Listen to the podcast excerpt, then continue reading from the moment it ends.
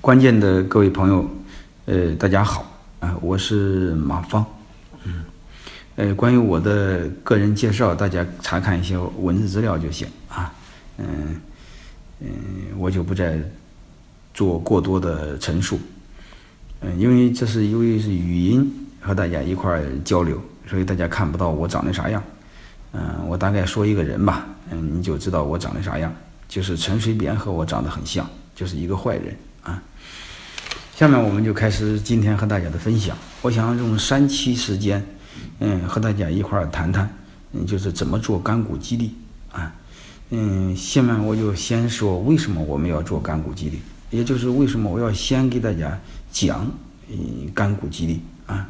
先说一个前提，就是这两年关于股权很火啊。我想除了互联网之外，可能股权就是最火的。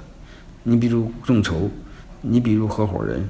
你比如内部创业，你比如外部创业，等等等等，它的底层都是股权这两个字儿。如果我们对股权有一定了解，我们在做股权，在做这个什么众筹了、合伙人呐、内部创业啊，嗯，就会做得非常成功啊，就不会犯致命的错误。否则一就会就，否则就会犯致命的错误。你比如国内我们所知道的众筹，包括众筹了很多咖啡店呀，什么很多人咖啡呀，其实百分之八十都是失败的，所有的原因就是股权没设计好。所以我就先给大家讲一个，一块来学习一下最简单的一种股权激励模式，就是干股激励啊。当然也有由于一个周都有好几次和大家一块分享，就是我们有足够的机会把这些方面研究透啊。这两这三期我们就先谈一个很简单的一个话题。就是干股激励啊，呃，这个干股激励呢，我先用三期讲吧。嗯，如果三期讲完之后，我可以再嗯，随后呢，大家消化一段时间，我可以再讲更深的一些东西。先看看为什么要先学干股激励啊？因为干股激励它有一个特点是在哪呢？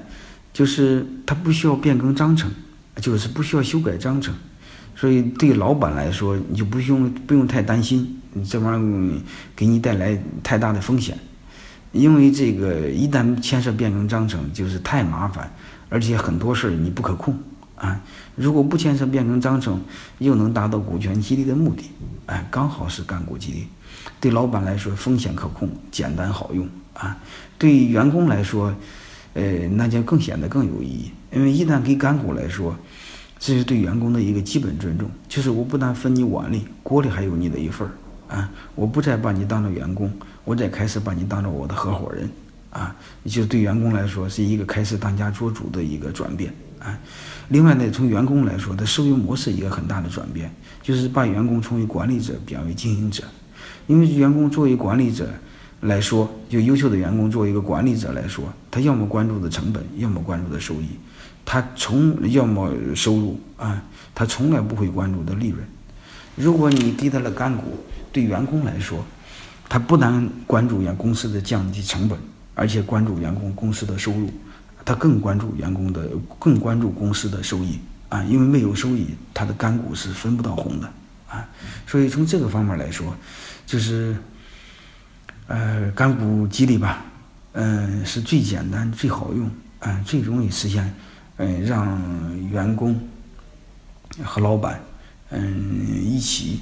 嗯，这种共同的有共同的分享，有共同的担当的一种很好的模式，有共同的收益的一种很好模式啊。